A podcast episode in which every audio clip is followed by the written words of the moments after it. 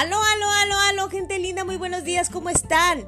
Mi nombre es Vanessa Cuña y les saludo desde el espacio de Despierta Mujer en la ciudad de Campeche, en México. Y el día de hoy les traigo un tema que eh, es, tiene mucho que ver conmigo. Yo durante mucho tiempo anduve como los carritos chocones que me aporreaba con todo porque no sabía hacia dónde iba, no tenía claridad y creo que la gran mayoría de las personas allá afuera anda de la misma manera. No sabe quién es, no sabe a dónde va, no sabe ni siquiera lo que quiere, porque en algún momento compramos la idea de que soñar no era real, que no era de adultos tener sueños, y eso viene de voces de personas que se rindieron antes de empezar, que en algún momento decidieron que iban a dejar de soñar. Y estoy hablando por experiencia propia. Yo te invito a que recuerdes cuando eras niño. Cuando eras niño te decían, ¿qué quieres ser de grande? Ya lo sabías, ya lo decías.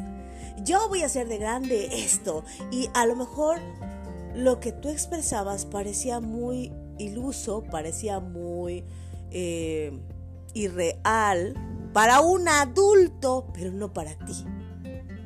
El tema está cuando empiezas a comprar las ideas derrotistas de otros. Porque ese niño que alguna vez estuvo, eh, que soñó, ese niño que alguna vez tenía deseos, grandes expectativas de lo que iba a ser su futuro, de cuando creciera, sigue ahí y te está reclamando que retomes el camino. Hablo por experiencia propia. Mucho tiempo sentía que estaba buscando mi lugar, que no lograba encajar, que no lograba entender por qué sentía que mi vida necesitaba algo más. Durante mucho tiempo escuché las frases de tienes que ser realista, pon los pies sobre la tierra, deja de andar soñando y ponte a trabajar. Y, mira que eh, siempre he sido muy soñadora, siempre he sido, yo, yo sí era de las que soñaba despierta, pero en algún punto mi vida se vio en una situación en la que yo decidí, nadie, nadie me obligó, eh, de manera inconsciente o consciente, yo decidí que sin duda alguna tenía que ser un adulto responsable, un adulto realista. Y entonces mi vida empezó a caer en una espiral de negatividad. Y entonces ya me levantaba a perseguir la chuleta y ya me levantaba al, día a día, me levantaba al, pues no queda de otra, me levantaba a sobrevivir. Dejé de vivir y empecé a sobrevivir. Y hoy creo que estoy en el mejor momento de mi vida porque me he dado el permiso de volver a soñar, de volver a conectar con ese ser interior que ya sabe lo que quiero, que ya sabe a dónde voy y que ya sabe quién soy. Y no es fácil porque los adultos vivimos metidos en la cabeza, vivimos metidos en la razón, en la lógica. Entonces, hace 10 años yo tuve contacto con una información, con una película, mejor dicho, que se llama El Secreto, y no entendí nada. cuando escuché, cuando vi la película la primera vez, no entendí nada. Para mí no era algo racional. Eran ideas absolutamente absurdas porque no venían dentro de la lógica. Porque estaba totalmente desconectada de lo que sentía.